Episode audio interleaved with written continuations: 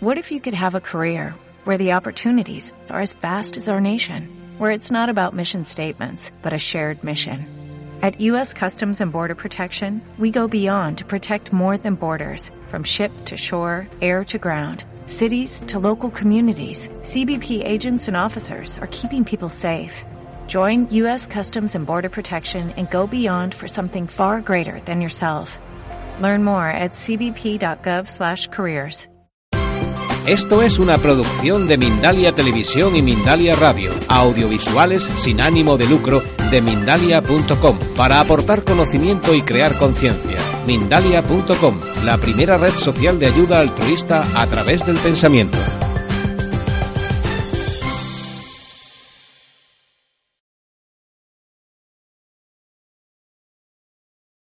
Os he saludado diciendo namaste porque es el saludo que se hace en la India. Estoy muy conectada con la India porque trabajo para la Fundación Vicente Ferrer desde hace ya bastantes años. Siempre me ha apasionado mucho la India porque también he sido practicante de yoga, eh, soy practicante de yoga, he investigado mucho en la civilización yoga eh, de la India y eh, Namaste significa mi alma saluda a tu alma. Tenemos eh, eh, el título que se puso a, a esta charla es la evolución consciente. Realmente es muy frecuente escuchar a la gente decir, yo soy así, no te metas, es que soy así. Y eso es absolutamente erróneo, porque si eres así y no evolucionas, qué pena, qué desperdicio. Has desperdiciado tu vida, no has evolucionado. En realidad se puede evolucionar de forma consciente o inconscientemente, porque eh, las propias adversidades de la vida nos van llevando sí o sí a evolucionar. Las dificultades, pero el hacerlo conscientemente nos transforma, porque si cada adversidad asumimos que es una lección, porque realmente no venimos a la vida solo como si fuéramos, qué sé yo, crecer eh, y, luego envejecer y morir. Eh, entre medio estudias, mm, tienes títulos, que cuando eh, estás en un determinado momento de tu vida presumes mucho de ellos, pero realmente cuando te vas, lo único que has aprendido es lo que has aprendido a través del proceso evolutivo de tu propia existencia, de tus circunstancias y de cómo las has ido usando. ¿Las has ido uh, usando conscientemente o las has vivido casi hasta renegando? Ah, ¿y por qué me pasa esto a mí? Ah, y sin pensar que todo te lleva a una lección, a una lección muy importante, una lección de autosuperación. Todos los conocimientos metafísicos, que a estas alturas ya son bastante frecuentes, somos bastantes las personas que llevamos eh, en nuestro haber una carga de estudios metafísicos, esotéricos, eh, de todo tipo espiritual. Y podemos conocer la lección muy bien. Y, podemos dar una charla y podemos eh, decirla muy, muy bonitamente. Pero la pregunta mágica es, ¿lo aplicas en los momentos adversos? ¿Practicas de verdad en los momentos adversos esas enseñanzas mágicas del desapego emocional, por ejemplo?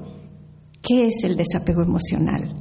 El desapego emocional no tiene nada que ver con ser pasota. ¿eh? El pasota es ese que dice, ah, paso de todo. No, para nada. Para nada. Todo lo que te sucede es importantísimo. Es un crecimiento. El desapego significa que las emociones que son naturales, están intrínsecas en nosotros, no nos coman, no nos puedan, no se apoderen, no nos hagan ser eh, víctimas. No. Si cuando tienes a alguien que esa persona te está diciendo o haciendo algo que sientes que es muy injusto y actúas por rebote, entras al trapo, entras a la, entras a la provocación y empiezas ya a bajar tu nivel de conciencia. Te colocas en el mismo nivel de conciencia de la persona que ha venido a agredirte. Es decir, estás haciendo una, eh, estás teniendo una actitud que te, vas te va a perjudicar a ti, básicamente a ti. Porque eh, cuando una persona actúa de forma tan desarmonizada y te dice algo mm, que te duele y tú piensas, ¿y por qué me lo ha dicho? Esa es la primera reacción. Pero si enseguida te das cuenta, pobrecilla, ¿qué le pasará? O pobrecillo, ¿qué le pasará? ¿Por qué estará tan desarmonizado? Porque sin duda cuando una persona eh, actúa contra otra es porque está desarmonizada ella. Si no, no actúa así. Una persona que está armonizada jamás va agrediendo a otra, jamás. Luego, agredir a otro es el primer síntoma de que esa persona se encuentra mal. ¿Qué es el desapego emocional? El desapego emocional es que cuando esa persona ha venido y, te ha tratado mal, en lugar de entrar a la provocación diciendo, es que se ha creído, y, decir, pues ahora te vas a enterar. No, sentir amorosa compasión. Amorosa compasión es pensar, ¿qué le pasará? ¿Por qué está así? Pobrecilla o pobrecillo. Y eso te transforma porque ya no, no has entrado a la provocación, eso es desapego. Y el desapego te lleva a evolucionar positivamente, porque todo empieza por una emoción. Si esa persona o esa situación o esas circunstancias nos desubica, la emoción mm, negativa que se ha producido, inmediatamente la transmitimos al cerebro y la mente empieza a dar vueltas, como si fuera un mosquito alrededor de una bombilla. Y empieza a dar vueltas y tú eh, empiezas a, ver aquello más grande, como una bola de nieve que, según va girando se va haciendo más y más grande, pues lo mismo. Y aquel, aquella situación va creciendo, va tomando dimensión. Estamos ya en el escalón erróneo 100%. Ya el siguiente paso, después de que primero te emocionaste, dejaste que pasara la mente, el siguiente paso es que te pones a contarlo y hablas de esa situación, con lo cual la estás potenciando, la estamos haciendo que crezca. Y si ya, además de hablarla y de contarla por todos lados y a todo el mundo, la llevas a la acción, es decir, tú me has hecho esto, ahora te vas a enterar. El ojo por ojo y el diente por diente. No, por favor. Eso lleva al caos. Y lo que empezó de una forma relativamente pequeña se va transformando en algo terriblemente grave y, que crece desmesuradamente y no lleva a nada más que al dolor.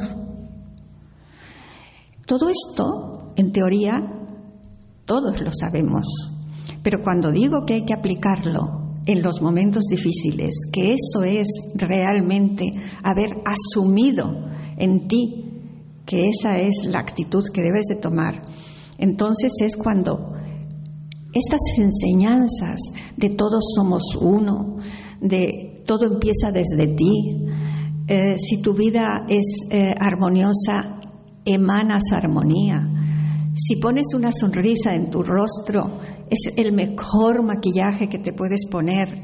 Todo esto que teóricamente lo sabemos, hay que aplicarlo. Y eso es la evolución consciente. Y me suelen preguntar, ¿y cómo se hace? Porque claro, el rebote es inmediato cuando algo desagradable te sucede. Pues se hace con algo muy importante, como desdoblarte de ti mismo y auto-observarte. Cuando ves que estás entrando a lo que yo llamo entrar al trapo, es una eh, forma de hablar taurina que no es que, me guste mucho, pero bueno, es describe bien. Los toros entran al trapo, ¿no? Pues cuando una provocación tú eh, la, la asumes, has entrado al trapo, has sido un torito entrando al trapo. Por lo tanto, si te auto-observas y dices, ya estoy entrando al trapo, ¿qué estás haciendo, Concepción? No seas tonta. Inmediatamente, al auto-observarte, paras y te autocorriges. Cuando te auto-observas y te autocorriges, automáticamente te autosuperas y vas creando un hábito. Puede que un día no lo consigas, pero otro sí. Y os puedo asegurar por experiencia que cuando lo consigo me siento muy bien conmigo misma. Eh, es eh, la satisfacción junto con el eh, servicio desinteresado, que os voy a hablar de Vicente Ferrer, que es el prototipo del servicio desinteresado, y os voy a hablar de su vida porque es interesantísima. Pero el servicio desinteresado y la autosuperación consciente producen un bienestar interno que no tiene precio. Es la gran satisfacción, la máxima felicidad. Cuando haces algo por los demás y te dicen gracias, de verdad, que en ese momento dices, si las tenía que dar yo, porque me ha producido un, estado de felicidad enorme.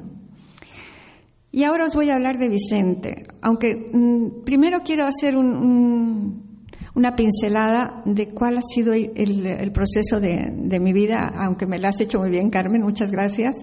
Empecé en México, efectivamente, fue la primera etapa de mi vida, además de tener ahí mis estudios, tuve la, eh, crecí con unos padres muy especiales.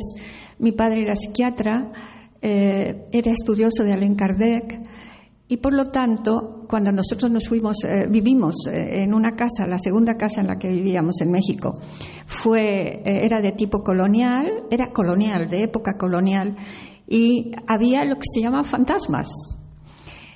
Eh, mi padre me enseñó, como estudioso de Allen Kardec, que no, no me tenía que preocupar en lo absoluto, que eran eh, almas que no se habían desapegado, no se habían dado todavía, estaban muy apegados a las circunstancias, al lugar, y no se querían ir, estaban ahí, pero que no eran ningunos enemigos y no teníamos por qué tener ningún miedo.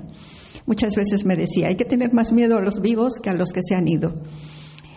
La muerte no existe, me lo enseñó desde muy pequeña, es una transformación, te has desprendido de tu parte física, de este instrumento, eh, y aprendí a no tener ningún miedo se encendían y se apagaban las luces, pues eran sus manifestaciones. Y nos ayudaron en muchas ocasiones. De hecho, a mi padre le salvaron la vida en una ocasión que como psiquiatra iba y venía de la ciudad de Puebla, donde yo vivía, al Distrito Federal, y en una ocasión el, el claxon, la bocina, como se dice en España, empezó a sonar sola y al dar la vuelta a una de las curvas, porque eran carreteras de esas de antes, de ida y vuelta, eh, en, la, o sea, el mismo, en la misma carretera, los coches iban de ida y vuelta, no como ahora, que en las autovías, en la autovía cada uno va por su sentido.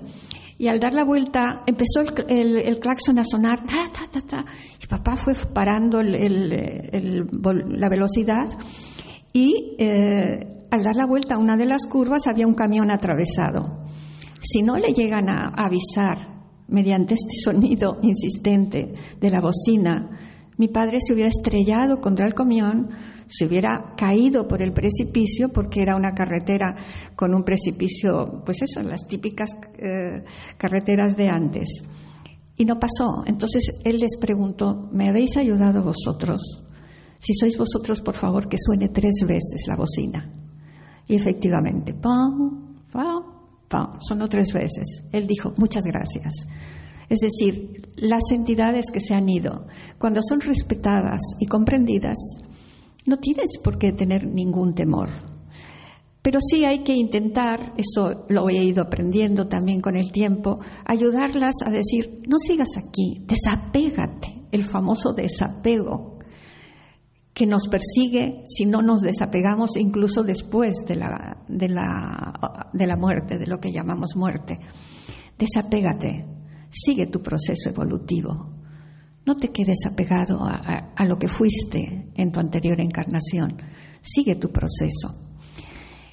En aquella etapa de mi vida ayudé también mucho a mi padre porque él, me solía decir, eh, tienes al catedrático de psiquiatría o de psicología viviendo contigo desde el desayuno hasta la cena y él me iba enseñando a que yo eh, percibiera cuál es el sentido de la vida y que todo tiene una causa y que hay que analizar la causa que a todas las personas cuando, les, cuando tienen determinada actitud es porque hay una causa.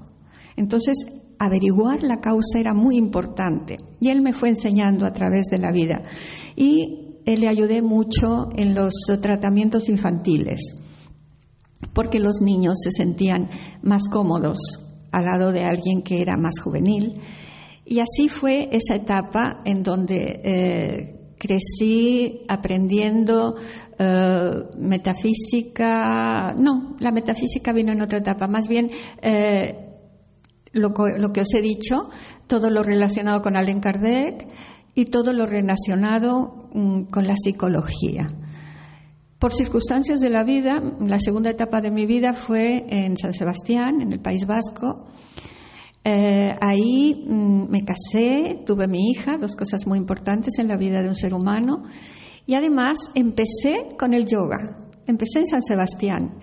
Empecé a ser practicante de yoga. Recuerdo que el maestro que teníamos se llamaba Jesús y era un auténtico Jesús, era, muy, era un dulce, una persona encantadora.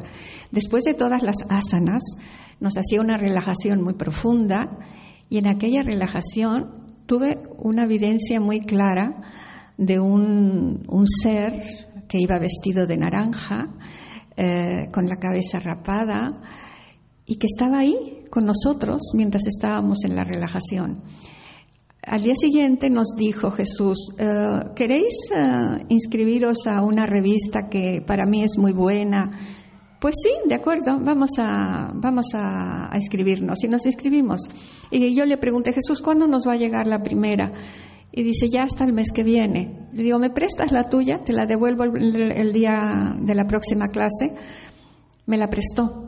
Y cuando al día siguiente estaba yo leyendo la revista, ¿cuál fue mi sorpresa? ¿Cuál no fue mi sorpresa? Cuando aquel señor eh, vestido de naranja con la cabeza rapada, eh, estaba retratado en la revista aquella. Entonces le dije, Jesús, ¿sabes que este es el Señor del que te dije que estaba con nosotros mientras meditábamos? Y como lo más natural me dijo, sí, es, era mi maestro. O sea, él ya se había desencarnado, era su maestro y le acompañaba en las clases de yoga. Y yo tuve la percepción. ¿Por qué la tuve? Porque cuando uno empieza a trabajar eh, eh, en el aquietamiento, en la respiración consciente, en inhalar, retener y exhalar, y vas calmándote y vas serenándote, esa percepción que en realidad es inherente en todos, pero que está como dormida, de pronto se despierta. Es decir, todo hay que trabajarlo. Igual que cuando uno hace determinadas asanas, eh, haces estiramientos que son buenos para los músculos, para las articulaciones, sucede lo mismo con todo lo demás, con todo lo relacionado con el espíritu. Si lo trabajas mediante el aquietamiento, mediante la autoobservación, eh, entonces se van despertando esas facultades que todos tenemos y que están como dormidas. Como dormidas no, dormidas. Y en algunos casos están dormidas profundamente. Eh, esa fue la segunda etapa. Ahí practiqué mucho el yoga y eh, me encantó. Eh, supe la importancia de la alimentación vegetariana pero todavía no había descubierto la importancia de que además de vegetariana, la inclinemos a una alimentación alcalina. Pero de ese es otro punto. Después de vivir en San Sebastián, eh, mi tercera etapa fue Málaga. A Málaga la adoro, me encanta, soy realmente feliz en Málaga. Es eh, alegre, es luminosa como mi México, se ve el sol casi todos los días y, la gente es muy acogedora. Me sentí muy bien. Les dije, es mi ciudad de adopción, aunque realmente, como comentábamos antes, somos del planeta. ¿Cuál es tu lugar? La tierra. ¿Y qué tengo que sentir por la tierra? Amoros, mucho amor y mucha compasión, porque está siendo muy maltratada. Y ahora voy a entrar ya en la tercera etapa de, eh, de mi vida que se produjo en, en Málaga, en donde empecé a trabajar la metafísica, la metafísica crística la alquimia espiritual, el poder del decreto. Y ninguno de los conocimientos iba eliminando al otro, al contrario, se iban potenciando, porque en esencia todas las religiones, todas las filosofías, todas las civilizaciones, en su esencia, en su origen, piden lo mismo. No hagas a los demás lo que no quieres que te hagan a ti. Compórtate con los demás como te gustaría que se comportaran contigo. Compréndelos. Eh, la metafísica fue un descubrimiento maravilloso en el que me apoyo muchísimo. Y eh, en el año 2012, eh, aunque yo había escuchado mucho de la vida extraterrestre, pero no le había dado tanta importancia. Eh, se dio las circunstancias causales, porque no existe la casualidad, sino la causalidad, de que en el centro de una amiga de Málaga, eh, Sananda, conocí a Luis Fernando Mostajo, un señor eh, arquitecto, culto, una persona muy serena, de esas personas que te inspiran credibilidad porque toda su actitud, toda su forma de hablar, todo en ellos te está diciendo que esa persona es ética, es sincera, transmiten verdad. Entonces eh, era una charla y nos dijeron que al día siguiente iba a dar un seminario sobre sus eh, eh, experiencias y me quedé al seminario del día siguiente. Y él nos habló de que a los 14 años empezó a tener contacto con lo que llamamos extraterrestres, que en realidad son seres de otros planetas. Y que si lo ves objetivamente dices, pero vamos a ver, en una noche clara, de esas nítidas, en donde el cielo te demuestra que está cuajado de estrellas, vamos a ser nosotros el único planeta con vida. Vamos a ser nosotros el único planeta con gente inteligente. Vamos a ser nosotros los únicos que están experimentando a salir con unos aparatos todavía muy contaminantes y que no han conseguido demasiado. ¿Acaso no es por lógica, eh? por puritita lógica, natural, que en, ese, en, ese, en esos billones de estrellas haya algunos que estén más atrasados que nosotros, otros que estén como nosotros y otros que estén más evolucionados que nosotros. Y dentro de los evolucionados los puede haber, de hecho los hay, que son eh, entidades con muy buen corazón, con muy buen nivel de conciencia y que además tienen una tecnología avanzadísima o que tienen una tecnología avanzadísima pero carecen de sentimientos. Y entonces es cuando se produce algo que quizá lo habéis oído escuchar, que son abducciones, que es muy diferente a ser contactado. Y lo digo con conocimiento de causa porque en este momento ya he estado en contacto con varias personas contactadas. Eh, sí he visto, he, visto eh, ovnis, Pero yo no he estado en contacto físico, pero he estado con personas que, al igual que Luis Fernando eh, Mostajo, eh, me han inspirado toda la credibilidad porque no eran ningunos chiflados, eran personas absolutamente serias, éticas y que han tenido la suerte de tener un contacto. Eh, no es suerte, por alguna razón cada uno le corresponde algo en la vida. A mí me ha correspondido eh, investigar, me gusta investigar y como has dicho Carmen, y me gusta transmitirlo. En aquel viaje a Bolivia, en aquella reunión en el lago Titicaca, a la que fui invitada por Luis Fernando Mostajo, porque me, inspiró credibilidad, como os he dicho, y él dijo que los hermanos de la gran fraternidad cósmica y de la gran hermandad blanca nos convocaban a un concilio. Y al concilio que me fui, a Bolivia, al lago Titicaca.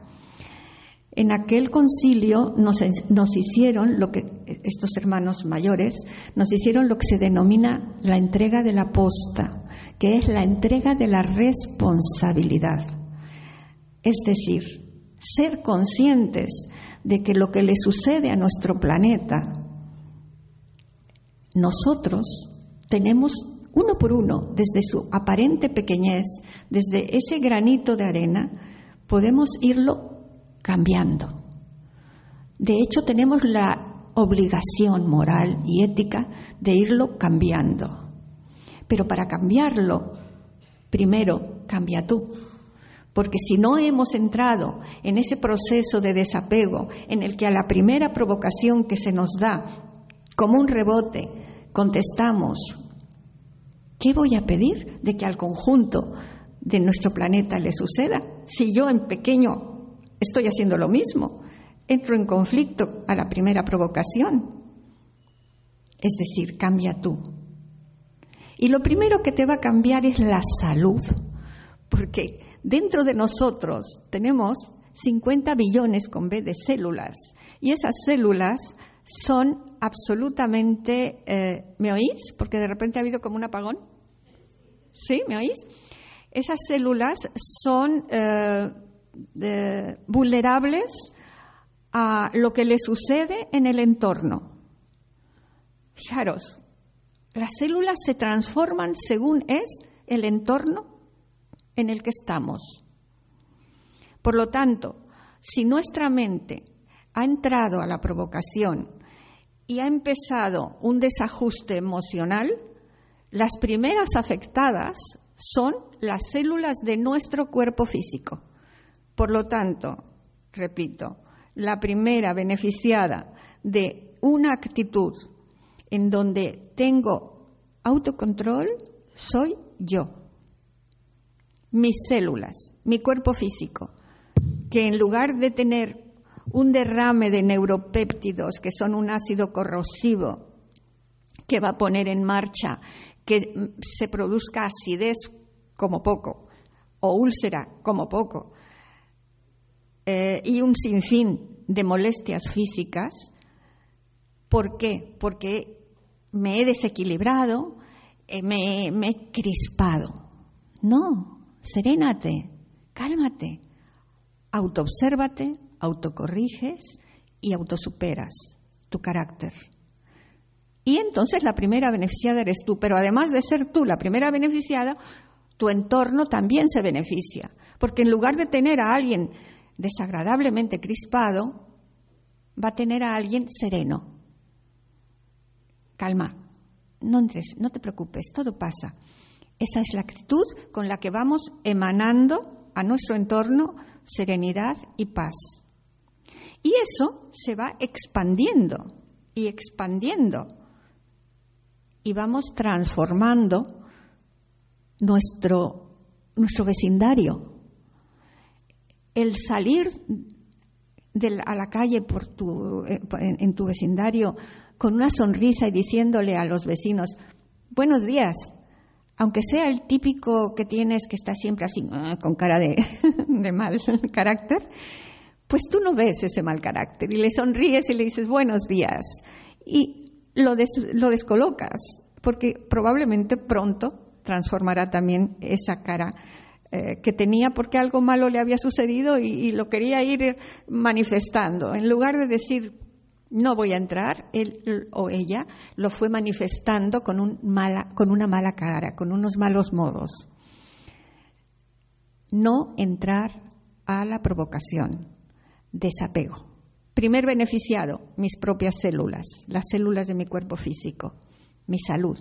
Segundo beneficiado, mi entorno familiar, de trabajo, de amigos. Tercer beneficiado, mi planeta. Porque mi planeta es mi hogar, es nuestro hogar. Todos queremos lo mismo. Todos, a todos nos gusta tener buena salud, tener una posición económica desahogada y, tener amor. Pero amor no solo de pareja, amor de amigos, de familia, armonía. Eso lo queremos todos. Por lo tanto, cuando decimos que todos somos uno, es que es verdad, todos queremos lo mismo, a todos nos gusta lo mismo, pero todos tenemos que poner de nuestra parte.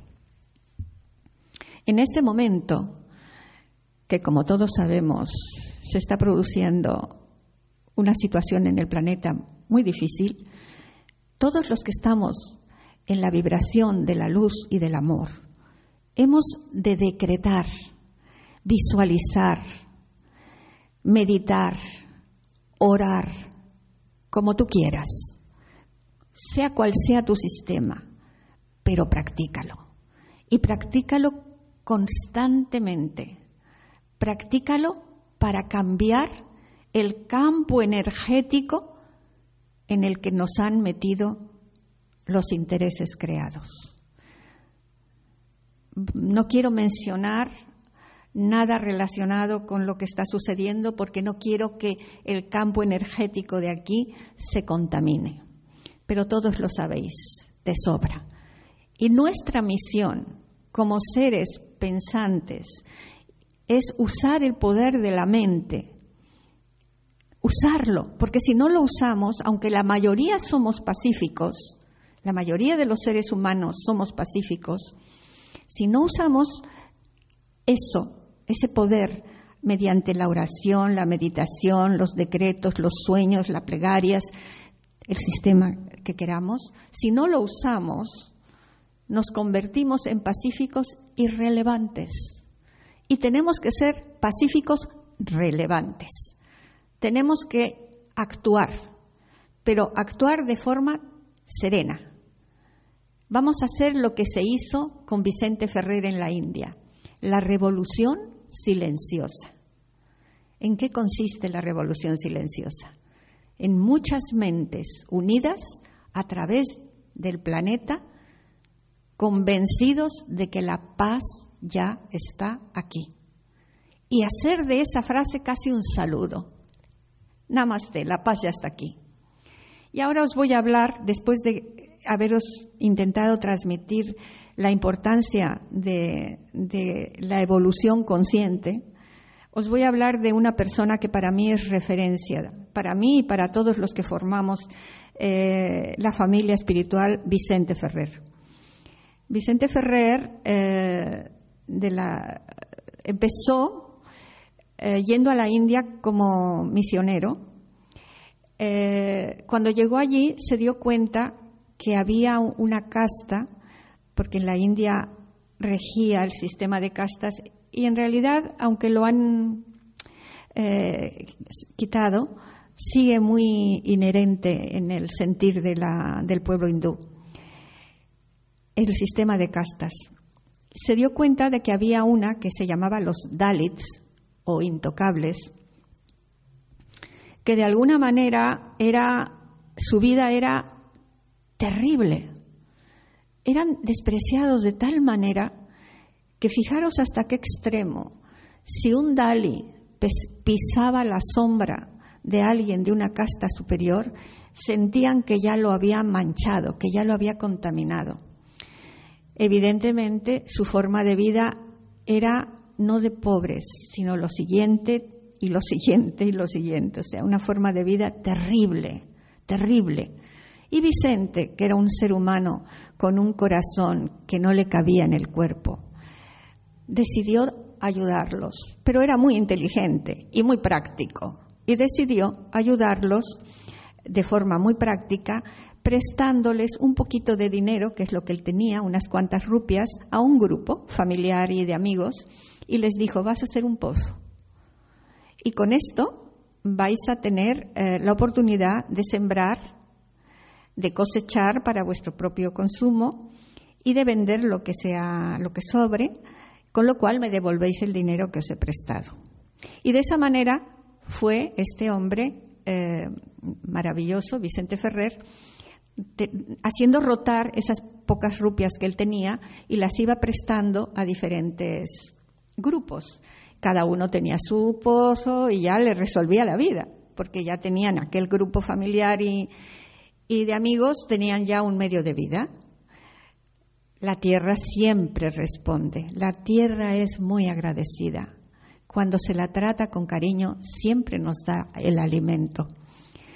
Y así hizo varios pozos y un amigo suyo le dijo, Vicente, vente a España, que hay un programa que se llama Ustedes son formidables. Era un programa de la radio. Las personas que tienen más edad lo recordarán. Y le dijo, ve y cuenta lo que estás haciendo porque ya verás, te van a dar mucho dinero para que hagas muchos pozos. Y entonces Vicente le dijo, yo estoy aquí muy ocupado, vete tú por favor, y cuéntalo tú. Efectivamente, su amigo vino a España y lo contó en la radio y consiguió 20 mil pesetas de entonces, que era mucho dinero, y transformado en rupias, muchísimo dinero.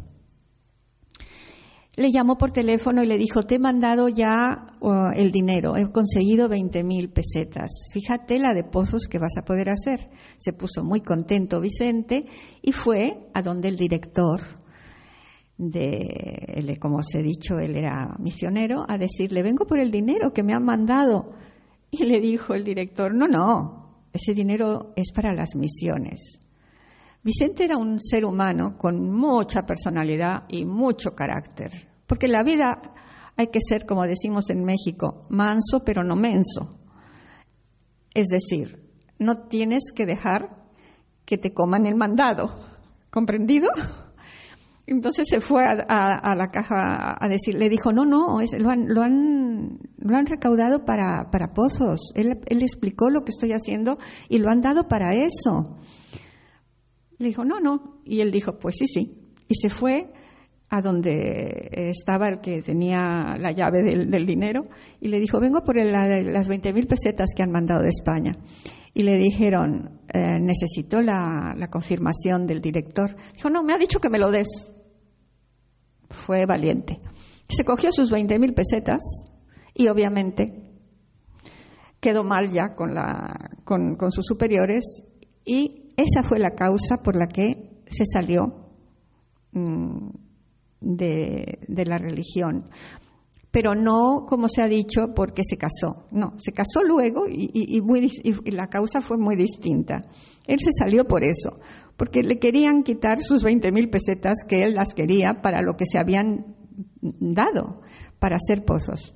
Se hicieron muchísimos pozos y se consiguió obviamente una, una, una cosecha muy abundante. Entonces les dijo, ahora os voy a enseñar el siguiente paso. Os voy a enseñar a formar cooperativas porque tenemos mucho producto y tenemos que organizarnos. Os voy a enseñar a hacer cooperativas. Y entonces fue otro el, que se enfrentó, eh, eh, fue a, otra, a otra fuerza grande a la que se enfrentó, al gobierno hindú. El gobierno hindú pensó, pero este hombre, ¿qué hace? Siempre le llamaron padre, ¿eh? Padre Ferrer, ¿qué hace? ¿Qué es eso? De venir a cambiar las costumbres nuestras. Los dalis los Dali están montando una cooperativa para nada. Y le dijeron, váyase, váyase de la India. Y entonces se creó una gran revolución silenciosa. Todos los uh, hindús que habían sido favorecidos con eh, esta actitud de Vicente, se unieron, salieron a la calle y silenciosamente protestaron. Hicieron una gran revolución silenciosa, no agresiva, pero poderosa, muy poderosa, porque sus mentes se unieron diciendo que el padre, que Father Vicente no se vaya. Hicieron la fuerza mental positiva. Había una chica inglesa trabajando en un, en, un periódico que se llamaba Anne y una chica joven y le dijeron, vete a cubrir la noticia. Hay un padre, que un sacerdote, que ha creado un, follón y, se está produciendo una revolución tremenda. Vete a cubrir la noticia. Y ella fue a cubrir la noticia. Había una señora, Indira Gandhi, que se dio cuenta de que esto que le estaban haciendo a Vicente, que era un, hombre que estaba ayudando a su pueblo, era tremendamente injusto. ¿Y qué hizo? Lo llamó. Le llamó a un, cuenta Vicente que le llamó a un hotel muy elegante y que él fue un poco ahí cortadillo y le dijo, mire, mira Vicente o mire Vicente, usted está haciendo mucho por mi país y evidentemente no es justo que lo echemos. Pero vamos a actuar diplomáticamente. Usted váyase a España como que va a saludar a su familia y yo le voy a dar permiso para regresar a la India. Y así fue. Pero cuando le dio el permiso para regresar a la India, resultó que le dieron el sur de la India. El sur de la India es prácticamente un desierto, excepto en los lugares donde la fundación está trabajando que como todo en este mundo, cuando se pone la predisposición de resolverlo, hasta los desiertos se transforman. Y de estos hablaré luego porque el propósito mío y de todo el equipo de voluntariado con el que yo trabajo es llevar muchos embalses al sur de la India, Nandapur. Pero voy a seguir con la historia. Llegó a Nandapur, que es el lugar que le había permitido Indira Gandhi ir, en donde habían accedido el gobierno diplomáticamente, le dieron, pues sí, puedes volver a, la India, pero al sur de la India, a ver cómo te las apañas. Y efectivamente, la cosa no la tenía nada fácil, la tenía bien cruda, porque imaginaros, no tenían ni el apoyo de la Iglesia, ni el apoyo del gobierno, y le habían dejado llegar allí a, hacer su ministerio. ¿Con qué? Eran siete personas a las que se unió Ana, la chica, la chica que trabajaba en el periódico, siete, siete personas que le seguían a él porque era un, hombre admirable, tenía un carisma impresionante y decían, si él dice que podemos hacer algo, podemos.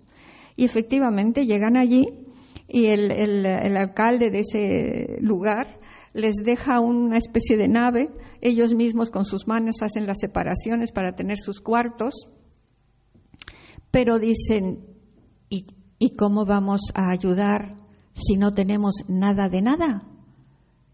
Cualquiera hubiera tirado la toalla. Pero Vicente no era así. Vicente era y fue siempre una persona que practicó algo que todos tenemos, pero que debemos de intentar potenciar. Practicó siempre la fuerza de voluntad y la constancia. Con fuerza de voluntad y con constancia se consigue todo. Porque aquí hay un potencial enorme, pero hay que cultivarlo con fuerza de voluntad y con constancia. Entonces pensó Vicente, ¿qué puedo hacer? Y acudió a esos grupos norteamericanos que suelen mandar gente pues con la Biblia, ¿sabéis? Hay muchos grupos religiosos norteamericanos de gente buena que va predicando y se acercó a ellos y les dijo, ¿me podéis ayudar? Y le dijeron, no tenemos dinero, tenemos grano, pero tú eres famoso por conseguir agua, así que te vamos a prestar el grano y tú nos lo vas a devolver en agua. Y así, con el sistema del trueque, empezó haciendo pozos. Pero claro, en, en ese lugar había que ahondar muchísimo y además el agua resultaba que está eh, eh, fluorada, tenía mucho flúor. Y el, el es malo para los huesos. Así que cuando nuestros niños se lavan los dientes con pasta de dientes de flúor y luego no se aclaran bien la boca, no les estamos haciendo ningún favor, porque el flúor no es bueno para los huesos. En cantidades, en la India hay mucha gente con, con las piernas torcidas por eso. porque el agua que toman es, eh, era de flúor. Y así empezó Vicente hasta que eh, un sobrino suyo, bueno, entre medio os digo que se terminó casando con Ana, porque Ana era su, su brazo derecho. Eh, realmente Vicente era el que tenía las ideas, el que tenía la energía de, crear, de, el, motor de, arranque. como le suelo decir a Ana, que ella y, su marido son motores de arranque de este foro, pues Vicente era el motor de arranque, pero luego hace falta el equipo. Y Ana era una persona, sigue siendo, porque Ana vive, eh, una persona ejecutiva. Ella es eh, una persona que cuadricula mucho cómo hay que hacer las cosas para conseguir las ideas que tenía su marido. Eh, en España, su sobrino, el sobrino de Vicente, que por cierto físicamente es parecidísimo a él, le dijo, ¿te parece que creemos crear una fundación? sí, claro, por supuesto, créala, pero ya. Y esa es la Fundación Vicente Ferrer, para la cual yo trabajo. Hay dos formas de trabajar como voluntarios, o bien creando eventos o siendo invitadas, como yo he sido invitada a este evento, vendiendo tus libros, como yo los vendo, que son los libros en donde cuento mis experiencias eh, con cada una de las personas que eh, son contactados, pero serios, contactados de gran seriedad. Eh, este libro se llama La maravillosa travesía del autodescubrimiento. El anterior se llamaba La nueva chambala. Si vosotros queréis, los que estáis aquí lo vais a poder comprar a través mío. Pero las personas que me están viendo a través de la maravillosa oportunidad que nos da Mindalia, que se expande por todo el planeta, y si queréis trabajar, eh, comprar el libro que es para ayudar a todo esto que os he explicado y que más y que os explicaré, tenéis que eh, buscar eh, en mi web www.nuevachambala.com. Todo lo que se compra de mis libros, Iniciación Solar en la Nueva Chambala, La maravillosa travesía del autodescubrimiento y todos los que voy escribiendo, son para que eh, en el sur de la India, que es un desierto, que no llueve nada más que una vez al año, pero cae el agua en, a, raudales, se llama la época de los monzones, para que esa agua no se desperdicie, porque la tierra seca se la traga y esa bendita agua se desperdicia. Entonces, eh, si nosotros acondicionamos el terreno, en lugar de que esa agua se pierda, esa agua se embalsa. Y una aldea más tendrá agua todo el año. Además ponemos alevines de peces, con lo cual tienen agua y comida. En todas las aldeas donde la Fundación Vicente Ferrer trabaja, se vive con dignidad, no vamos eh, dando, vamos entregando la caña para que cada quien sepa pescar su propio pez. Eh, se les da dignidad porque, por ejemplo, a las mujeres que en la India están muy menospreciadas, nosotros en la fundación, cuando les hacemos casas, la casa la ponemos a nombre de la esposa, porque desgraciadamente las casan, las casan desde muy niñas, a veces con hombres mayores, eh, tienen que estar sometidas a la suegra, que no siempre es muy buena persona, y que si el hombre mayor se muere, pues resulta que la consideran como que ha sido mm, por la mala suerte que ella le ha dado. Y, la, la echan a la calle ya no puede volver tampoco a casa de sus padres y esa criatura termina en la prostitución. A las mujeres hay que darles dignidad en la India y lo que se hace es poner la casa a nombre de la esposa. Las casas que hacemos nosotros en la fundación, que son muy sencillitas, están a nombre de la esposa. Si el marido se muere, ella y sus hijos siguen teniendo casa. Han creado unos grupos de mujeres que les llaman changans que, eh, para que ahorren.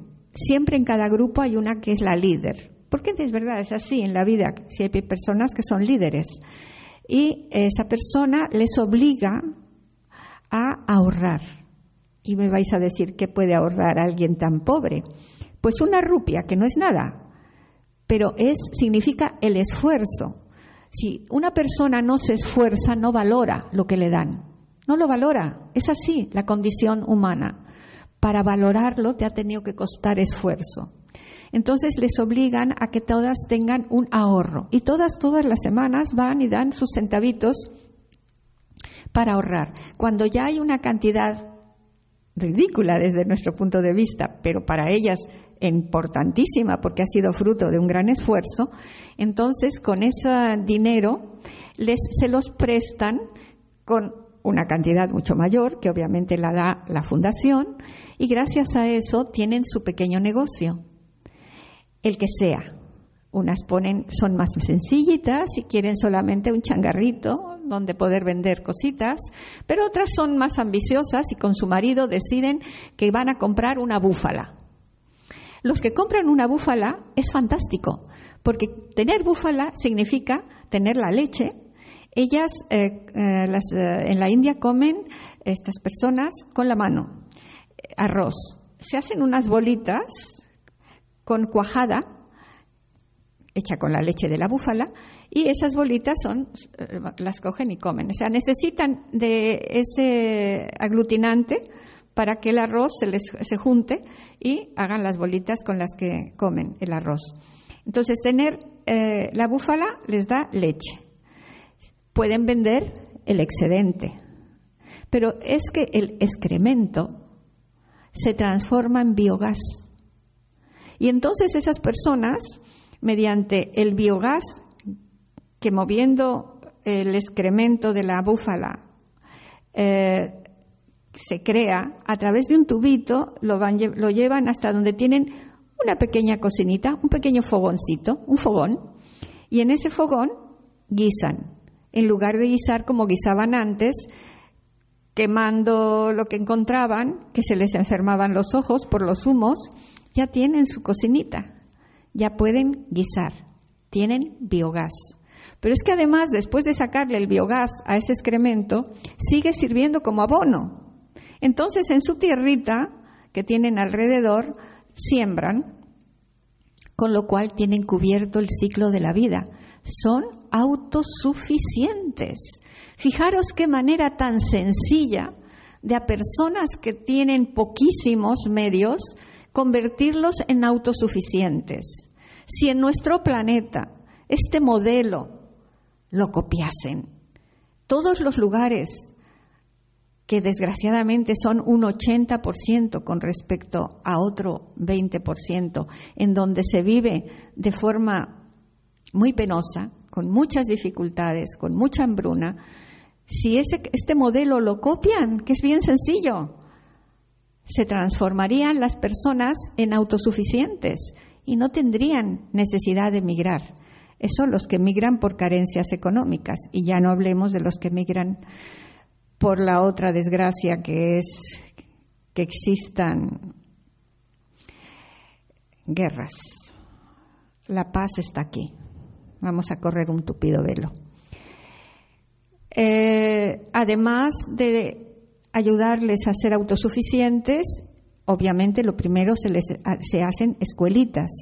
Al principio son muy sencillitas, con su pizarra, se sientan en el suelo, pero van felices, van repeinadas, porque las madres las llevan repeinadas y con sus flores, porque en la India que no falten las flores. Cuando vas a visitar a los ahijados, es maravilloso, porque te cuelgan unos collares enormes que pesan mucho, llenos de flores. Te dan más flores que te tienes que poner en el pelo.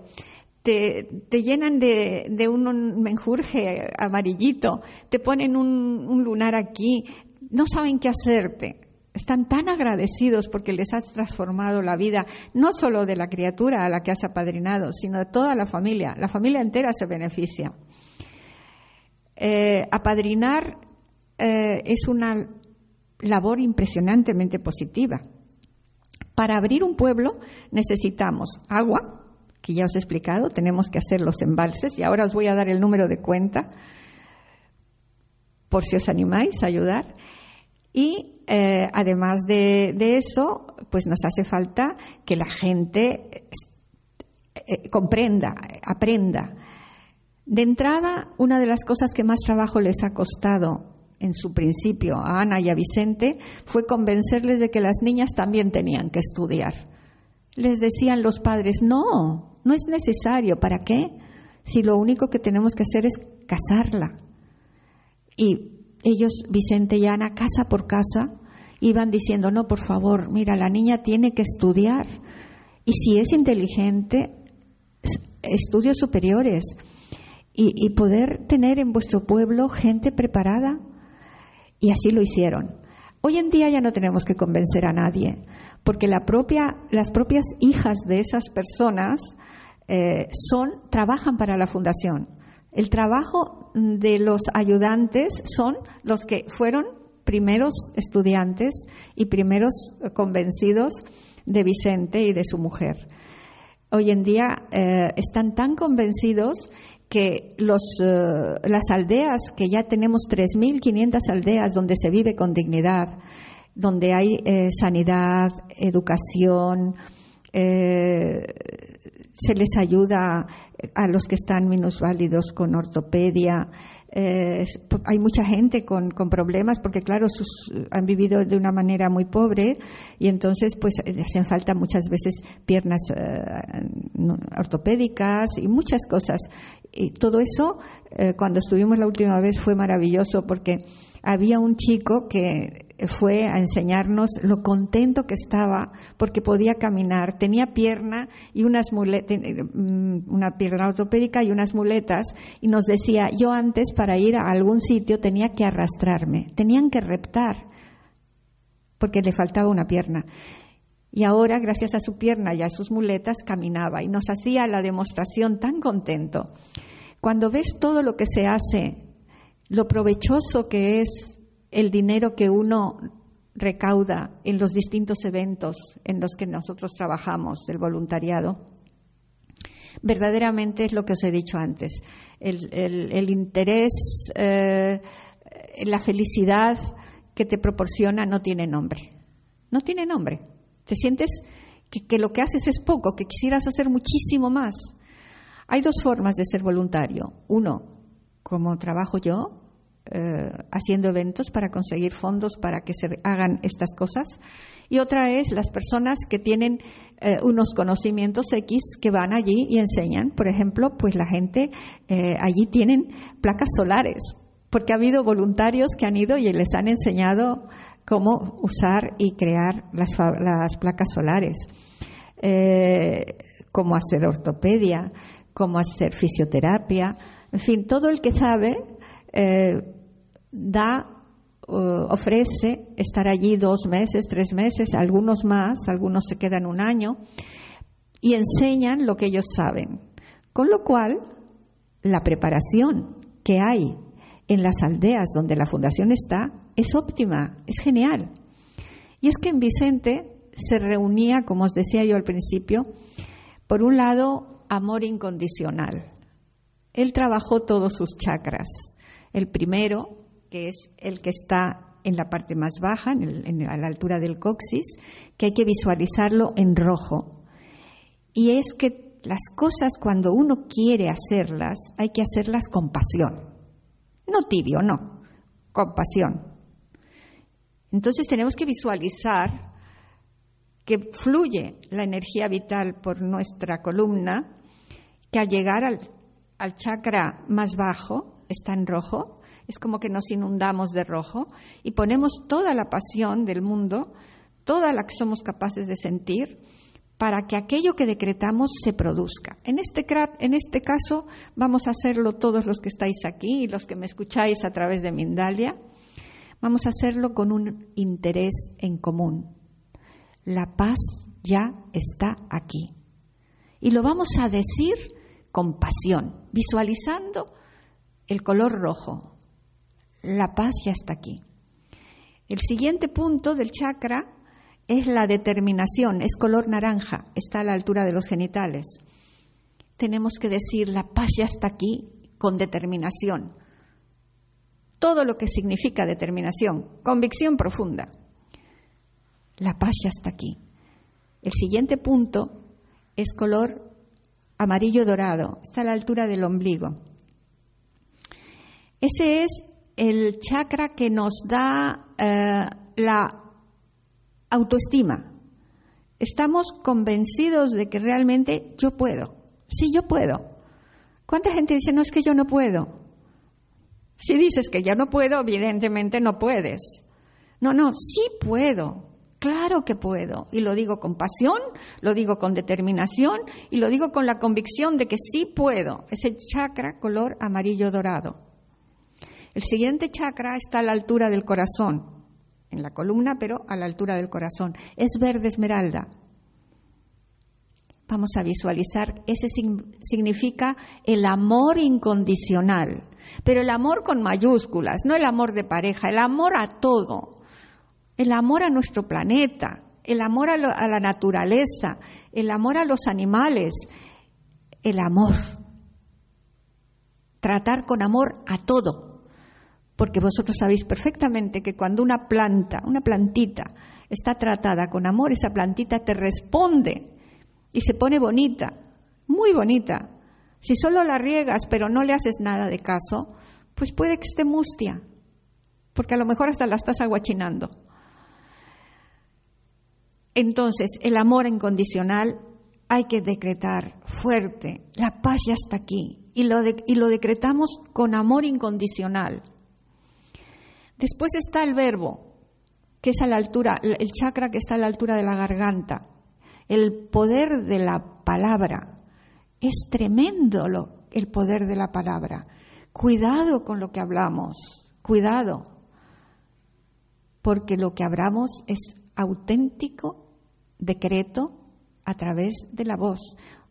Acordaros que dicen, y el verbo se hizo carne y habitó entre nosotros. El verbo es la palabra vamos a decir las palabras, la paz ya está aquí, visualizando el azul, agua marina. El siguiente chakra está aquí, el famoso tercer ojo. Es el de la espiritualidad. Es cuando ya tomamos conciencia de que somos materia, pero también somos espíritu. No somos solo lo que, lo que, lo que se ve. No, no, somos muchísimo más, pero muchísimo más. Y además con un poder inmenso. Porque cuando nos conectamos a la fuente de la que todos somos hijos, nos convertimos en personas con una fuerza enorme.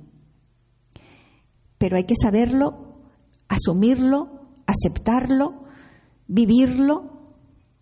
Eso, si no le haces caso, es una maravilla, pero está abandonada o en el cajón de los, del olvido. La paz ya está aquí. Y lo digo con toda la fuerza de mi espíritu. La paz ya está aquí. Y el último chakra, que es la corona, es violeta, es el color de la transmutación. Para mí es importantísimo, a partir de que conocí la metafísica crística y la alquimia espiritual, el gran poder de la transmutación, porque uno concreta lo que decreta. Si uno está con pasión, determinación, confianza, amor incondicional, usando las palabras adecuadas, convencida del poder de, que somos espirituales y usamos todas esas fuerzas intensamente, somos potencialmente seres con un poder increíble, pero usémoslo. Es que si no, es un desperdicio. Estamos desperdiciando algo valiosísimo que todos poseemos. Y ahí está la evolución consciente, como empezó mi charla. Vamos a evolucionar despertando, a lo que realmente somos. Somos una parte infinitesimal de la gran fuente creadora, a la que muchos llamamos Dios, otros llaman Alá, otros llaman Yahvé, no importa el nombre que le demos, Él entiende en todos los idiomas. Esa fuente creadora de luz y amor que, por cierto, los hermanos extraterrestres respetan enormemente, digamos los buenos, ¿eh? porque ya os he dicho que hay otros que, carecen de sentimientos, pero los que son eh, fuente de, de, gran sabiduría, los que nos están intentando ayudar, os voy a leer lo que dice, lo que he escrito aquí detrás. Existen muchas dimensiones distintas a esta tercera dimensión material en la que nosotros nos desenvolvemos. Las diferentes culturas y credos hablan de ellas y de seres que han aparecido en carros de fuego y han bajado del cielo y dejado decálogos de conducta. Está muy claro que hay una gran fuente creadora de luz y amor y hemos de asumir que todos en el universo somos parte de ella. Hay tres autos que son fundamentales para realizar creaciones positivas autoobservarnos, autocorregirnos y autosuperarnos.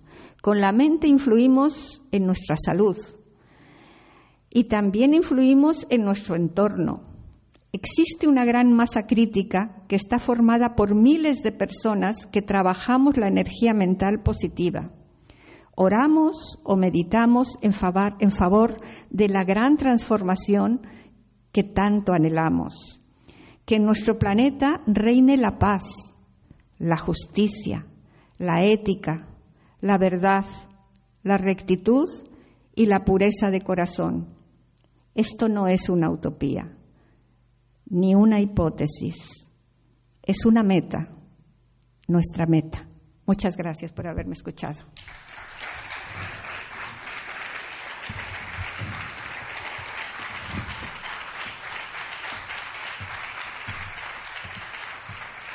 El número de cuenta. Hombre, tengo que ser eficaz. Para ayudar a la Fundación Vicente Ferrer a crear nuevos embalses, tenéis que ir a la caixa y eh, tomar nota. ES 30 21 00 333 19 62 20 009 6273 y tenéis que poner el código, que es el código es 941 1012 y decir para embalses. Muchas gracias.